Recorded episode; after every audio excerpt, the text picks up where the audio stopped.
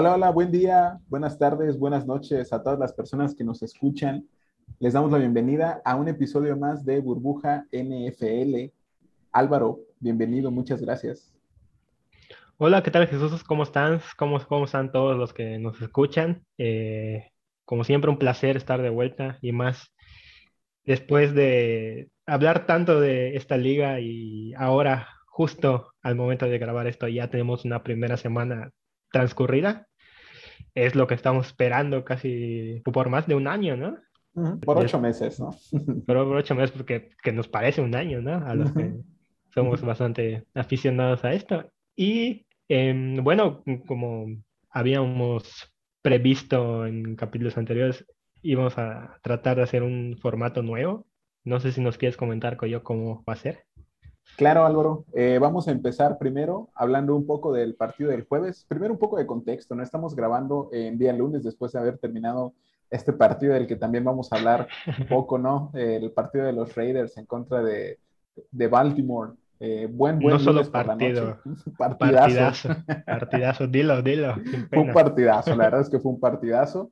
Y vamos a iniciar hablando un poco sobre el partido del jueves, comentando brevemente esto. Tendremos un recorrido por los novatos que nos parecen importantes.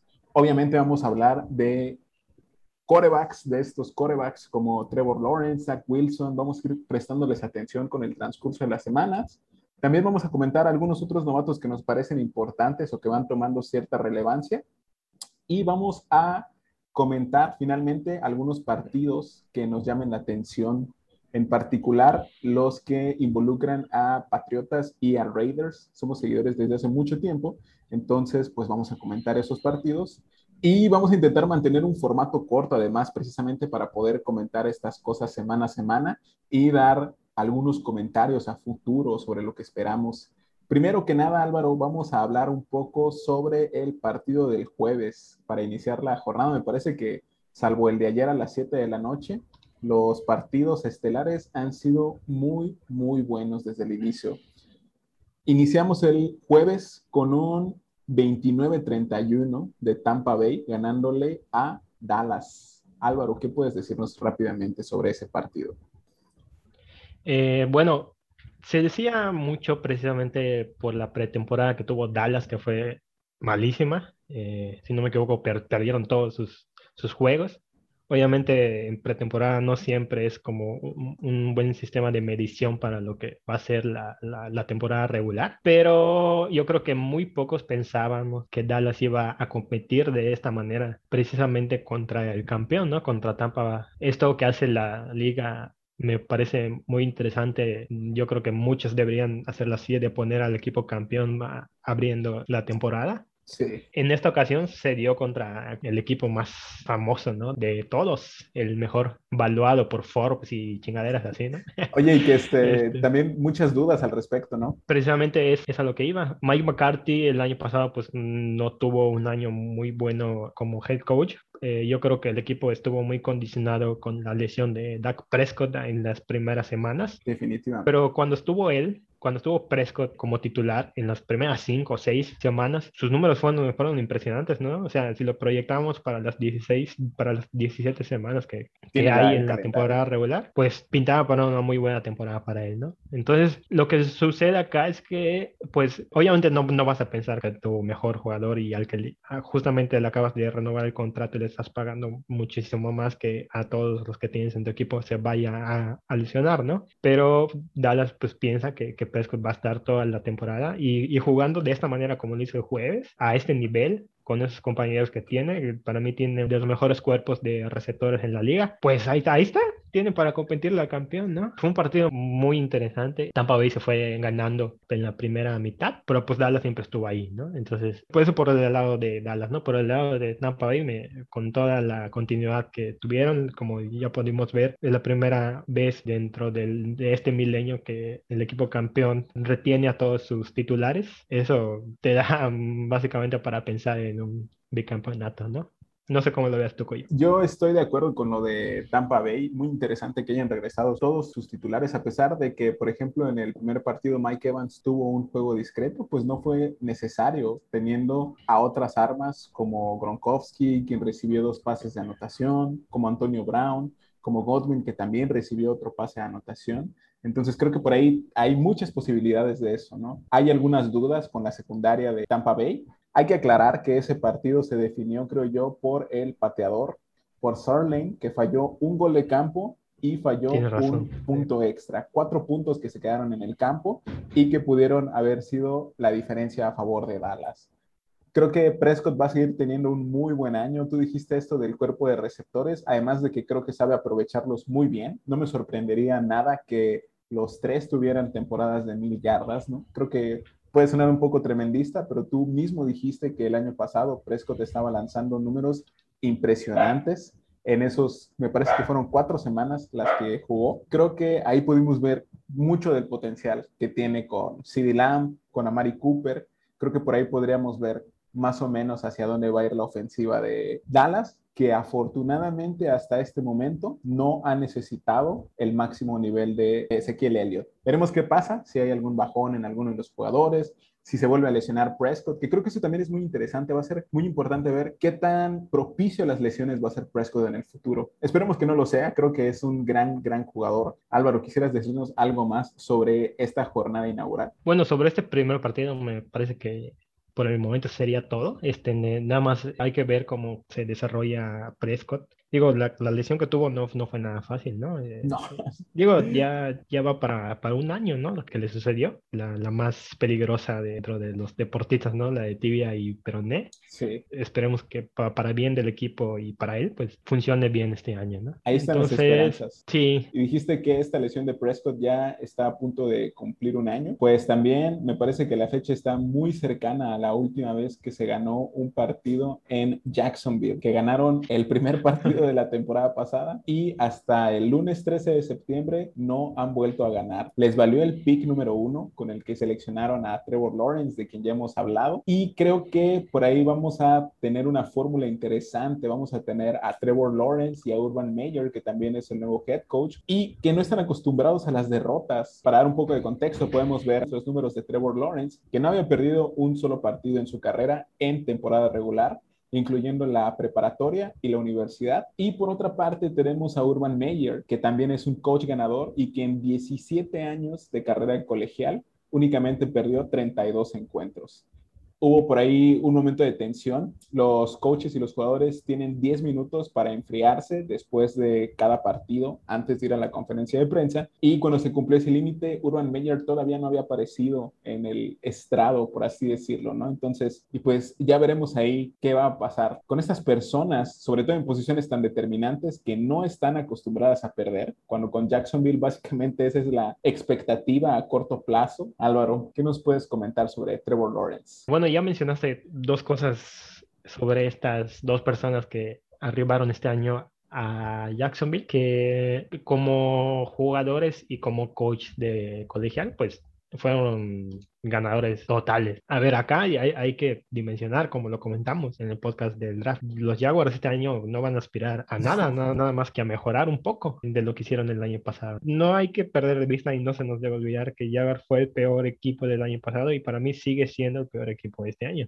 Cualquier pizca de mejoría que pueda tener el equipo va a ser un gran avance. Parece un poco un buen Álvaro, ¿no? Pero también el recordar que hace apenas unos cuantos años estuvieron a un cuarto del Super Bowl en esa final de conferencia contra Nueva Inglaterra, ¿no? Tienes razón, en, ese año tenían una buena defensa, un coreback competente nunca lo tuvieron para mí con Black Bottles, pero pues fue una selección de primera ronda y lo mantuvieron durante muchos años ahí, ¿no? Conforme pasó el tiempo desde esa final de conferencia, pues vimos que en realidad el equipo eh, pues era la defensa y cuando se fue desmantelando, pues ya llegamos hasta este punto. Para mencionar de Lawrence, cómo le fue. En este partido tuvo un juego de 28 pases completos de 51 que le valió para 332 yardas, 3 touchdowns y, y lo malo, que muchos precisamente lo ponen como uno de los novatos perdedores en esta semana porque tuvo tres intercepciones. Esto para un equipo que, como mencionamos, cualquier cosa va a ser buena, que tu mejor jugador en el que, que confías tanto, que lance tres intercepciones, para mí no pintaría bien si se, si se vuelve una, una constante.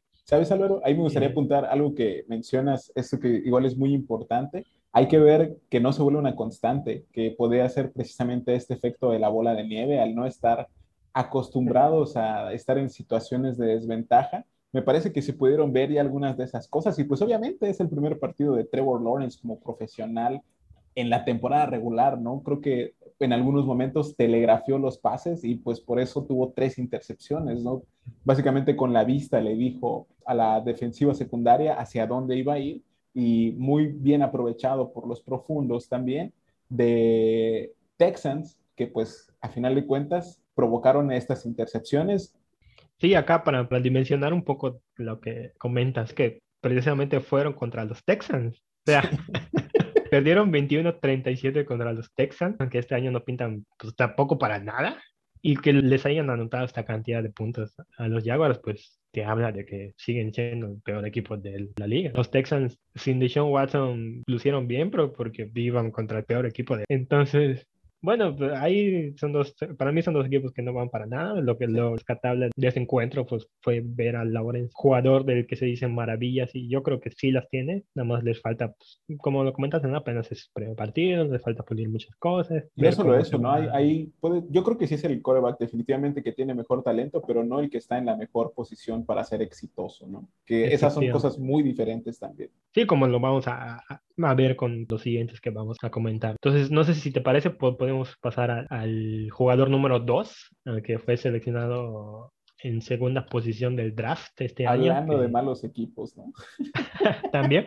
Bueno, si lo queremos relacionar para que siga este cierto hilo, pues ahí está. Zach Wilson, eh, otro coreback que fue seleccionado por los Jets lo comentamos también, ¿no? O sea, los 10 no van para ningún lado, por, por algo tuvieran la segunda selección de, del draft.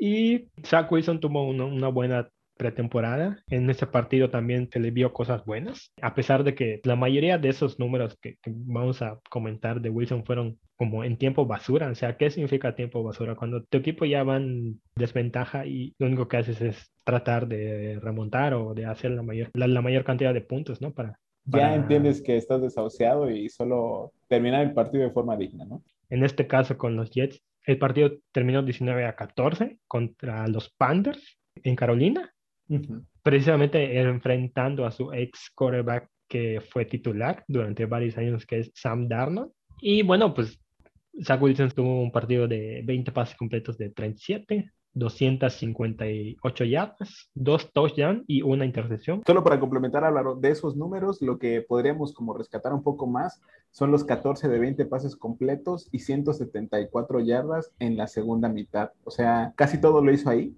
únicamente obtuvo 6 en la primera mitad, seis pases completos y menos de 100 yardas. Sí, pero precisamente fue una, un reflejo del partido. Ahí los Jets nada más van a tratar de mejorar como los Jaguars. Y más en su división teniendo a estos dos equipos que es Buffalo y Nueva Inglaterra que pinta para mejores cosas. Y además Miami. Miami, sí, este año que se está sumando. Los Jets van a tener fondo como últimos, pero lo que puedan rescatar siempre va a ser bueno. ¿no? Yo creo que hay uno de los grandes problemas, Álvaro, va a ser la línea ofensiva. Creo que en el episodio anterior hablamos sobre la importancia de la línea ofensiva y solo para que ahí podamos ver igual algo de lo difícil que pudo ser el partido para Zach Wilson fue que su línea ofensiva permitió 11 presiones en el 40% de las veces que Wilson recibió el balón y se echó para atrás. La línea ofensiva permitió 6 capturas al coreback y me parece que esto fue parte de una estrategia agresiva por parte de la defensiva de las Panteras y precisamente Brian Burns, quien es el coordinador defensivo, apuntaba que esa era la estrategia, destruir, ir detrás de Zach Wilson, que el partido se volviese un infierno para él básicamente. Y Wilson lo resintió al final, diciendo que sí se sentía, ¿no? Que sentía un poco de dolor en el cuello, precisamente en las capturas lo azotó contra el piso y pues por ahí habríamos que ver que tampoco se lesione pronto Zach Wilson, porque creo que mm, también muchas de las esperanzas, ¿no? ahí está. Sí, demasiadas esperanzas que, tienen los Jets y están puestas sobre ese jugador, ¿no? Y Álvaro, no sé si quieres continuar con el siguiente. Sí, eh, el siguiente novato del que queremos hablar para, para cambiar un poquito de, entre tantos quarterbacks es llamar Chase, este jugador que fue elegido en el número 5 por los Bengals. Recordemos en el podcast del draft que hicimos, comentamos que era bastante cuestionable esta selección que hicieron los Bengals, porque viendo que su quarterback franquicia, que lo va a hacer Joe Burrow, pues permitieron que se lesione básicamente por no tener una buena línea ofensiva. Entonces, muchos pensábamos que iban a ir por un guardia, por algo que funcionara y que fuera de un nivel bueno en cuanto a talento de draft cosa que no, que no sucedió. Se llevaron a, a llamar Chase, que jugó como un burro en los LSU Tigers, fueron un buen tándem. Entonces, ir le tiran los Bengals, ¿no? Que esta pareja funcione. Y cosa que sucedió precisamente en este partido. A ver, el partido fue Bengals contra Vikings. Fue el único partido que se fue a tiempo extra. Hasta cuando los habíamos contado, sí. Hoy, hoy vimos que no. Con mis Raiders fue, también se fueron a, a tiempo extra. A, a, ratito lo comentamos. Y pues Jamar Chase tuvo un juego de 101 yardas, un touchdown, en apenas 5 atrapadas de 7 pases que le lanzaron. Y también lideró a, su equipo en recepciones. No sé cómo veas, Coyoco. Creo que ahí tuvo que ver muchísimo el peso de la palabra de Joey Burrows para la selección, me parece. Creo además lo discutimos también cuando hablamos un poco sobre Aaron Rodgers, cómo pues estas personas, estos corebacks buscan su lugar y no únicamente dentro del campo, sino también en este sentido. Yo creo que pues vamos a caer también en el lugar común, no únicamente el tiempo va a decir si esta fue una elección correcta. Tú mencionaste la elección de, de Burroughs del año pasado, veremos qué pasa este año, porque tampoco el panorama no pinta muy bien por la línea ofensiva. Entonces, veremos, veremos ahí. Yo creo que puede ser o también le van a dar cierta importancia o mucha importancia a Jamar Chase dentro de la ofensiva. Y creo que este primer encuentro dice mucho de la tendencia hacia la que va a ir. Y, ¿sabes? Un partido que creo que no fue muy entretenido fue eh, precisamente el estelar de ayer domingo, del domingo 12 por la noche entre Chicago y Los Ángeles Rams que terminó 34-14 a favor de Los Ángeles. Muchas decisiones cuestionables de Matt Nagy, el entrenador en jefe de los Chicago Bears. Todavía no se sabe muy bien por qué el pick número 11, Justin Fields, no inicia como titular, como quarterback titular. Hay periodistas como John Greenberg de The Athletic que especulan que muy probablemente se le prometió la titularidad a Andy Dalton y pues sabemos que Dalton es un veterano, pero pues también es un veterano que no ha ganado nada, no ha hecho cosas importantes. Quizá por ahí viene lo cuestionable de la decisión. Si seleccionas a un coreback en primera ronda en la posición número 11, pues quizá esperarías a que tuviese más injerencia dentro del partido y no que hubiese entrado únicamente en momentos muy particulares. Entonces, por ahí veremos qué va a pasar, Álvaro. ¿Qué, qué piensas sobre Justin Fields? Para mí debería ser titular en el equipo, por eso precisamente lo que mencionas de todas estas cuestionamientos que se le hacen a Matt Nagy, el entrenador de los Bears, para mí son bien fundadas. O sea, ¿para qué escoges un quarterback en primera ronda eh, si no lo vas a poner? Bueno, ahí está el caso de San Francisco que también lo hizo, ¿no? Pero pues entendiendo que es otra dinámica. En cambio acá, pues tenías todo libre para poner a Fields, a pesar de llevar a, a Dalton, que a ver, Andy Dalton, pues es un coreback con el que ya no va a pasar nada a su edad. No, no creo que tenga un regreso como el de Tannehill, por ejemplo, ¿no? ¿no? No, ni yo. Pero, por ejemplo, Dalton estuvo el, año pasado igual de titular, precisamente relacionándolo con los Cowboys cuando se lesionó Prescott. Y llevaron a, a Dalton para ser titular, un jugador probado que sí, Que, que, con los Bengals llegó a, a playoff durante varios años seguidos, pero que no ganó ninguno. Entonces, nunca pasó nada eh, con él, ¿no? Efectivamente, nunca pasó nada y yo creo que no va a pasar nada. pues sí, es la verdad, ¿no? tiene el nivel para ser titular, que eso no es fácil. O sea, hay que mencionarlo, ¿no? Ya que serán muchos ser eh, un titular durante varios años en esta liga. Pero a lo que voy es que no, no va a ser un, un, jugador o un coreback que te guíe a un campeonato. Y precisamente lo que se, se, le cuestiona a Nagy es que pues darle la, la, oportunidad a Justin Field, este novato que pues, ese partido nada más entró para una serie de cinco jugadas en el tercer cuarto. Imagínate, él hizo el touchdown del equipo, pero pues habla de esta dimensión que le puede dar a tu ofensiva.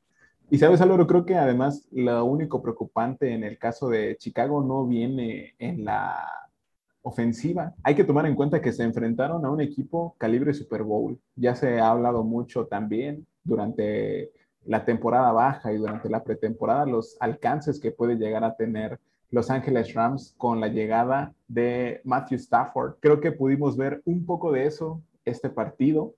Tenemos a un gran coreback como lo ha sido Stafford durante todos estos años y tenemos también pues yo creo que mucha gente lo ha de seguir considerando el niño de oro, ¿no? A Sean McVay. Es un genio a la ofensiva, definitivamente, también. Y creo que pudimos ver el resultado de este partido con Matthew Stafford teniendo el mejor partido respecto al rating en toda su carrera, con 156.6 y también la mayor cantidad de yardas por intento, con 12.35 cada vez que completaba un pase. Creo que la defensiva de Chicago tiene muchas debilidades, que se supieron explotar. Hay que tomar en cuenta que Los Ángeles es un equipo calibre Super Bowl y tenemos como ejemplo la serie en la que Cooper Cup recibió un pase de 56 yardas al inicio de la segunda mitad, en donde el jugador más cercano a él estaba a más de 10 yardas. Entonces creo que eso quiere decir muchísimo de las cosas de las que puede padecer Chicago, incluso teniendo a un jugador como Khalil Mack. A ver, sí, comentaste cosas que son importantes, ¿no? O sea, para darles cierto contexto, ¿no? O sea, los Rams de Los Ángeles, eh, para mí el año pasado ya eran un, un equipo contendiente al Super Bowl, aún teniendo a Goff, ¿no? O sea, ¿Pero por qué? Porque su defensiva es de las mejores de la liga. Si a esta defensiva la acompañas con una ofensiva que ya era buena, pero que al que no explotaba todo su potencial teniendo un coreback como Jared Goff, que precisamente por eso lo cambiaron, y McVay, como dices, va a ser considerado el niño de oro durante mucho tiempo. Yo creo que logró entender, y qué bueno para los Rams y para sus aficionados aficionados, saludos al Tello, por cierto, este, que no iban a, a, dar este siguiente paso con Goff, a pesar de que llegaron a Super Bowl, ¿no? Con él, pero... El dinero, ¿no? Sí, efectivamente, sí. Pero con Matthew Stafford la ofensiva cambia. Inmediatamente podemos poner a los Rams, como dices, con un equipo calibre de Super Bowl. Va a estar ahí compitiendo en esta conferencia nacional junto con San Francisco, con Tampa Bay, con Green Bay. Bueno, con Green Bay, ojalá que sí, ya veremos Aunque no este, en este partido. Oye, ahí como que se invirtieron un poco los papeles, ¿no? En el partido de Green Bay, quizás si no supieras quién anotó 38 puntos y quién anotó 3. Por las expectativas que se tenían en ambos, sí, sí. lo podíamos confundir fácilmente, ¿no? Los Rams van a estar ahí peleando para llegar al Super Bowl. Ya mencionaste los poquito de los números de Stafford. ¿Qué pasaba con Stafford? Que estaban en Detroit, ¿no? O sea, en Detroit no va a pasar nada. Ya lo hemos comentado varias veces. Eso se va a seguir manteniendo así porque no se ve una, un impulso que le principalmente los dos dueños. Pero tenían un quarterback muy competente como el de Stafford. Y ahora con los Rams yo creo que va a demostrar lo mejor que tiene él, a pesar de que ya es un veterano, que creo que llegó en el 2009 a la liga, más que probado está, ha tenido números impresionantes siempre. Con esta ofensiva yo creo que debería poder llegar a un Super Bowl y demostrarle a todos que, siempre fue un coreback competente. Y bueno, Álvaro, continuando un poco con los novatos, pues llegamos a un partido que era muy atractivo primero porque era divisional y después porque teníamos a dos jugadores importantes en las ofensivas de cada equipo seleccionados en este draft. Estamos hablando del partido entre Nueva Inglaterra y Miami. Había muchas expectativas, sobre todo después de que Patriotas cortó a Cam Newton, que creo que por ejemplo ahí se veía una situación diferente a la de Andy Dalton, ¿no? Cuando menos Cam Newton había sido ya MVP, el dinero también fue muy importante. De haberse mantenido Newton en el equipo hubiera ganado más que Mac Jones y sabemos que Nueva Inglaterra no es un equipo que le pague más a un jugador que está en la banca que uno que esté en el campo. A pesar de que Nueva Inglaterra perdió el encuentro, se vieron muchas cosas prometedoras sobre Mac Jones. Creo que lo que comentábamos hace un momento, ¿no, Álvaro? Que hay corebacks que son mucho mejores, pero que están en situaciones menos propensas a ser exitosos, como es el caso de Trevor Lawrence. Y por otro lado, tenemos a Mac Jones en una situación mucho más propicia a ser un coreback exitoso por el sistema, por el coach, por muchas cosas más. Lanzó mucho más de lo que probablemente se esperaba completó 29 de 39 intentos Mac Jones, anotando un touchdown y creo que lo más importante, sin ninguna intercepción. Tuvo una captura, perdió 13 yardas en esa ocasión y creo que lo más importante es cómo se le vio definir varias jugadas en momentos importantes, como podemos recordar ese tercero y 26 para James White. Creo que además podemos ir viendo la tendencia de Nueva Inglaterra a repartir la ofensiva dándole muchos pases a John Smith, a Hunter Henry, buscando constantemente a Jacoby Majors, también a Nelson Aguilar, que de hecho fue quien recibió el pase de anotación. Hay que recalcar un par de cosas. Creo que Nueva Inglaterra sigue confiando en esta trazada, ¿no? En que Brady, por ejemplo, se sabía de memoria hacia dónde iba a ir su jugador y confiaba en que el jugador en algún momento iba a estar ahí y aunque no se hubiese desmarcado, le lanzaba el pase. Creo que es una de las bases de la ofensiva de Inglaterra y que es algo de lo que carecía Cam Newton y de lo que se pueden ver destellos con Mac Jones y que creo que muchos de sus jugadores o de los jugadores que están ahí precisamente están para explotar estas capacidades. Y además, durante la temporada baja llegaron muchas caras nuevas a Nueva Inglaterra. Ya se esperaba que hubiese descontrol de alguna manera y creo que en este caso se pudo ver en las infracciones. La línea ofensiva cometió ocho infracciones, tres de ellas costaron 33, 17 y 14 yardas. Por ahí veremos si Nueva Inglaterra puede controlar esta situación, creo que va a ser muy, muy, muy importante. Álvaro, ¿qué puedes comentarnos sobre este partido? Sí me sorprendió bastante que le dieran pues como que permiso de cierta manera a Mike Jones para lanzar tantos balones. Sabemos que es un quarterback tipo de bolsa, o sea, no es un corredor. Sus capacidades físicas le dan para ser pues mejor en otras circunstancias, pero yo creo que Nueva Inglaterra tiene como que el, talento alrededor y está muy bien coachado para sacar lo mejor de los jugadores adentrándolos a su sistema. Me parece que va a estar planeado para Mac Jones el hecho de, dejar ir a Newton y también a Hoyer y solamente dejar a, Jones pues es una muestra ahí Hoyer está como el, el backup, ¿no? Pero creo que el simple hecho de no tener digamos como la presencia de Cam Newton es muy importante Sí, claro. El año pasado la, la ofensiva de, Inglaterra, principalmente en la posición de coreback, se basó en, en, la fortaleza y en el juego corredor de Newton, cosa que no les funcionó. Ya vimos que no. Digo, a pesar de que, pues sí, en este año pues ya regresaron bastantes jugadores a la defensiva, como Hightower principalmente. Esos linebackers, o sea, él, incluyendo a Kyle y la inclusión de Josh Uche también, llevaba teniendo un, papel relevante. Efectivamente. A ver, para mostrar qué pasó en ese partido, a mí me parece que fue un partido muy parejo. Ambos equipos sabiendo en qué posición están dentro de su división y que de cierta manera están en una transición. Recordemos que Miami apenas pues es el segundo año de Tua como coreback titular. Digamos la mitad del, año pasado fue titular y ahorita ya está comenzando, ¿no? Es un equipo que está consolidando su juego alrededor de él y con, con Jones pues ya sabemos que están empezando, ¿no? Entonces son equipos similares. Para mí la ofensiva de Nueva Inglaterra con John Smith, con Jacob Meyers, Nelson Aguilar son mejores, del tipo de juego que te pueden dar y para ganar un partido, creo que ellos pueden más que la ofensiva de, de, Miami. ¿Y de qué manera se definió este juego? Fue por un fumble en el cuarto cuarto. Por ahí leí, ¿no? Que a pesar de que, como mencioné, le soltaron el brazo a Jones para que tuviera muchos lanzamientos, en zona roja no confiaron como que tanto en él, sino que se fueron por el juego por tierra. ¿Qué pasa ahí? Pues que precisamente por confiar en el juego terrestre y no dejar pues a Jones al menos intentar más allá, pues les hicieron un fumble a, a este corredor. ¿Quién eh, fue a Jacoby Meyers? No, no el fumble fue a Damian Harris con 3.31 en el último cuarto. Bueno, por ahí leí que sí, o sea, Harris fue una constante en todo el juego y en ese momento pues ya estaba cansado. Pero eso puede ser una de las razones por las que soltó el balón y pues el partido se definió ahí. No hay más. Estaban en, zona roja. Iban a anotar mínimo tres puntos para darle la vuelta, pero pues no sucedió.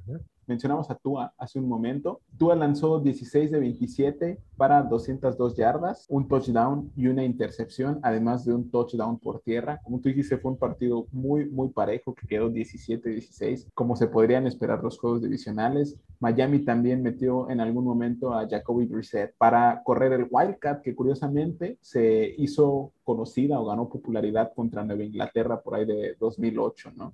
Y el otro novato que comentábamos era Jalen Waddle, que tuvo cuatro recepciones para 61 yardas y el único pase de anotación que tuvo Tua fue precisamente para él. Y creo que lo que me parece más interesante es que fue el segundo receptor con más yardas de Miami. Hace un momento hablábamos sobre cómo podemos ver que ciertas ofensivas van enfocándose hacia tal o cual lugar y creo que la alta selección de Jalen Waddle también implica esto, ¿no? Que lo van a seguir buscando en el futuro. Veremos qué tal hace pareja con Tua Tagovailoa. Veremos qué tal la fórmula con Devante Parker también, que tuvo 81 yardas. Álvaro, ¿quieres comentarnos algo más sobre Patriotas y Delfines? Para mencionar entre Tua y, Jones que están en la misma división, Tua pues es, un corredor, cosa que no es Jones y precisamente por eso ahí vemos sus números porque Jones lanzó más balones y Tua no. Y también hay que recordar que Jerry Waddle fue compañero de Tua en Alabama y lo llevaron para igual hacer pareja, ¿no? Con él. Selección número 6 de 2021. Ahí está la selección número 6 y pues esperan los Dolphins que pues también este, esta dupla pues funcione. Y Álvaro, ahora ya haciendo un poco la transición hacia otros partidos que nos llamaron la atención, comentábamos este partido vergonzoso a la ofensiva de Green Bay, creo que hay que decirlo, ¿no? El mismo, el mismo Aaron Rodgers lo mencionó, sabe que jugó muy mal, después creo que de todo el circo mediático que hubo durante esta temporada baja del que también hemos hablado en repetidas ocasiones, Packers únicamente produjo tres puntos, tres puntos en todo el partido. También, si quieren saber un poco más sobre James Winston y lo que se espera para esta temporada, nunca creí decirlo, pero creo que podrían escuchar a Enrique. No, no, digas. hablando un poco sobre James Winston, que ya tenía grandes números a la ofensiva, pero su gran problema siempre han sido las intercepciones. Álvaro. Hasta nos parece burla, pero o sea, es que nadie esperaba este juego. Así como Pittsburgh ganó en Buffalo, que nadie esperaba, también nadie esperaba que los Saints ganaron, o quizás sí, que pensaban que le podían ganar a, Green Bay, pero de esta manera, en la que le ganaron, o sea, yo creo que nadie lo esperaba. Fue un partido totalmente dominado por los Saints. Qué bueno que te salió bien tu apuesta, Coyote, dentro de, puntos con los Saints, porque pues sí, hicieron mucho, ¿no? O sea, como ya mencionamos con Winston, o sea, es un volado, es una moneda al aire, de, un día te puede hacer un partido impresionante como este y el otro pues igual y te lanza 6, 7 intercepciones. Nah, creo que nunca ha pasado, pero pues podría pasar, ¿no? No, pero pues es eso, ¿no? O sea, tenemos al campeón de yardas, pero también al coreback más interceptado en el mismo año, ¿no? Y por el otro lado, pues, ¿qué pasó con los Packers? Si algo les, les sirve de consuelo a los Packers es que por ahí vi, un meme, ¿no? Que decía que el último que perdió 38-3 con los Packers llegó al, al, Super Bowl, que fueron los, los, Tampa Bay, los bucaneros de Tampa. Y pues ahí está, ahí tienen esas, ese dato, ¿no? Esta esperanza de llegar al Super Bowl ya con esta derrota.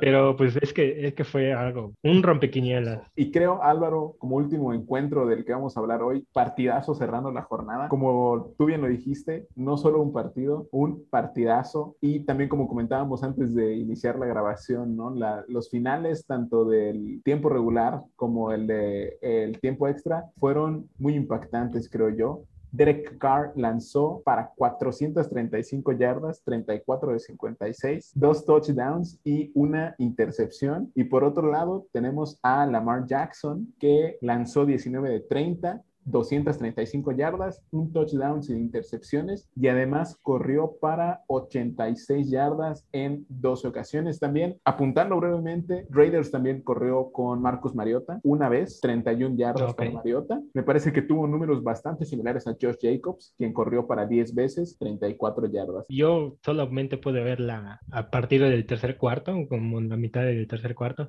Esos son reacciono rápida porque acaba de pasar en unas horas al momento de, de, grabar esto. ¿Qué te puedo decir? O sea, como te dije en algún momento que estamos hablando, siempre sufro de esto con, con los Raiders, con mis Raiders. De esto vivo, me gusta. Ojalá viviéramos de eso, ¿no? Pero, o sea, sí fue un, muy buen partido. Fue ganando Baltimore al medio tiempo. Después, en el tercer cuarto, pues hicieron un, gol de campo. Y en el cuarto cuarto vino la remontada de Las Vegas. Llegó en un momento para comentar el partido. ¿Qué sucedió? O sea, Ravens tomó posesión en, en, el minuto 2, un, un poquito más de la pausa de los dos minutos y pues bajaron el tiempo hasta anotar un gol de campo con el que iban a, a ganar 27-24 y solo dejaron 37 segundos en el tablero. Pues ¿qué pasó? Que con dos pases directos de Derek Carr y haciendo spike el balón, o sea, parando el juego porque ya no tenían tiempos fuera, vinieron con un gol de campo que fue un récord para el pateador para Daniel Carlson de 55 yardas, si no me equivoco, o sea, es más de la mitad del campo. Fue un récord para él. Eso permitió que, que empataran el juego y ya en tiempos extras se puso pues mucho mejor, ¿no? Vino un fumble en tiempos extra de, Lamar Jackson, su segundo fumble, por cierto, del partido, que fue provocado por precisamente este jugador que mencionamos hace unos podcasts, Carnassib, sí. que sigue demostrando que es un baluarte a la defensa de los Raiders, junto con Max Crosby, que es un, partidazo igual de Crosby. Sí. sí, por supuesto.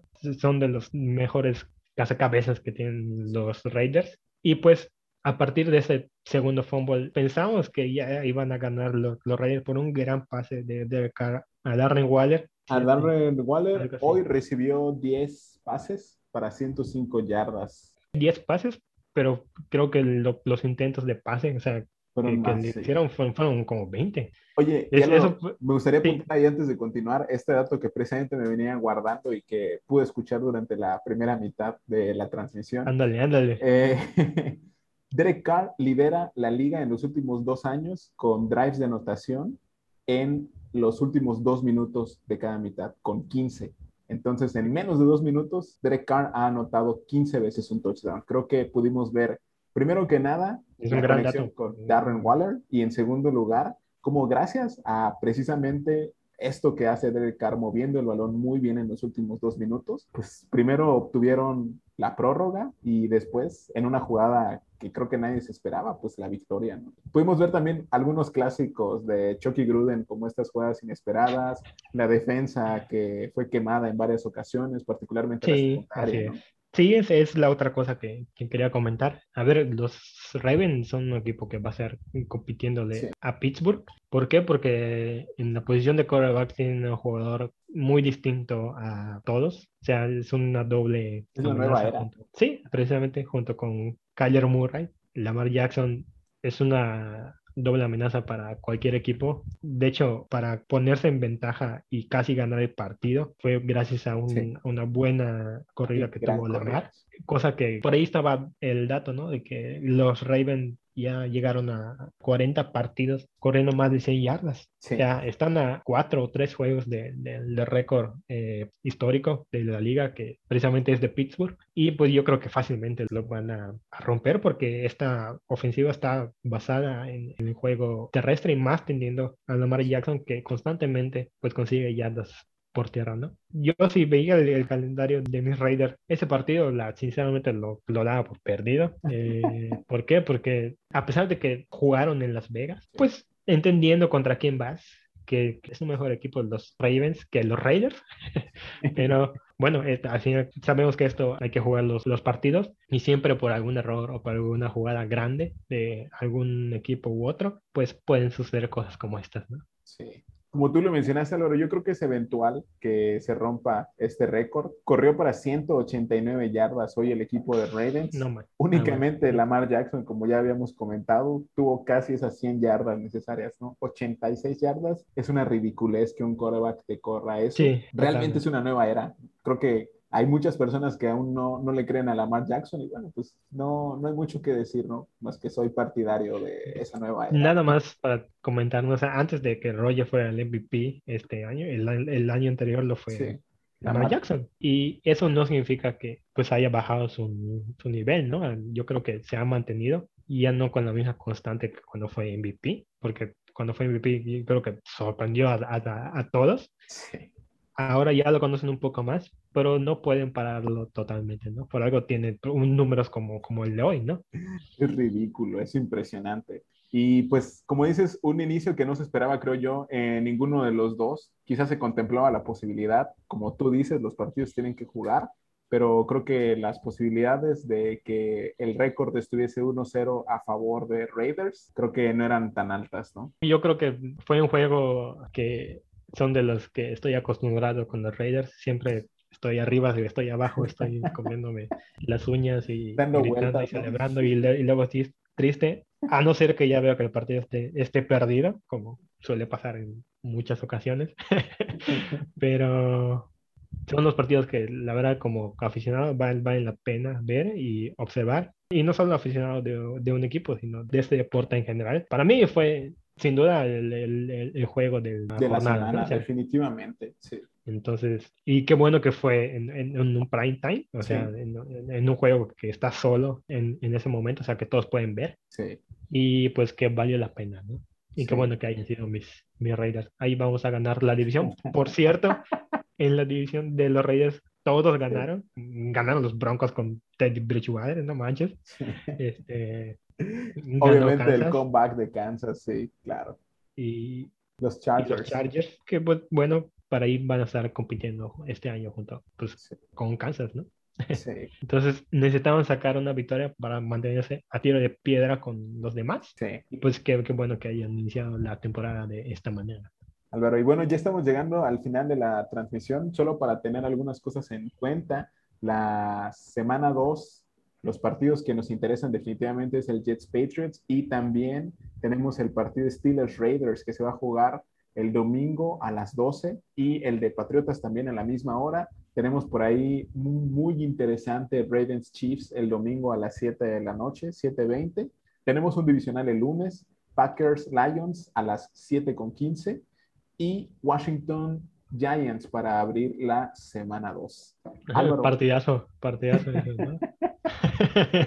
El duelo de Chargers contra eh, Dallas va a estar bueno. Mis, mis Raiders van de visita a Pittsburgh, una visita difícil. Creo que aquí podríamos darle el beneficio de la duda a los Raiders, precisamente por la buena defensa que mostraron en este partido y lo que sabemos de la línea ofensiva de Pittsburgh, ¿no? que también puede romperse muy fácilmente. Veremos por Es ahí. verdad. Es de las cosas más criticables que tiene Pittsburgh y ojalá que no exploten en este juego del domingo al, al mediodía. Estaremos pendientes. Álvaro, muchas gracias. No, hombre, m- muchas gracias a ti, Coyoc, otra vez por la invitación. Bueno, ya, ya, ya no es invitación, ya, ya, ya, somos parte, ¿no? Entonces, eh, pues siempre que podamos vamos a estar hablando de, de la NFL. Y pues muchas gracias a todos por, por escucharnos. Y esperamos mantener este formato, a ver qué tanto nos dura y pues muchísimas gracias. Nos escuchamos la siguiente.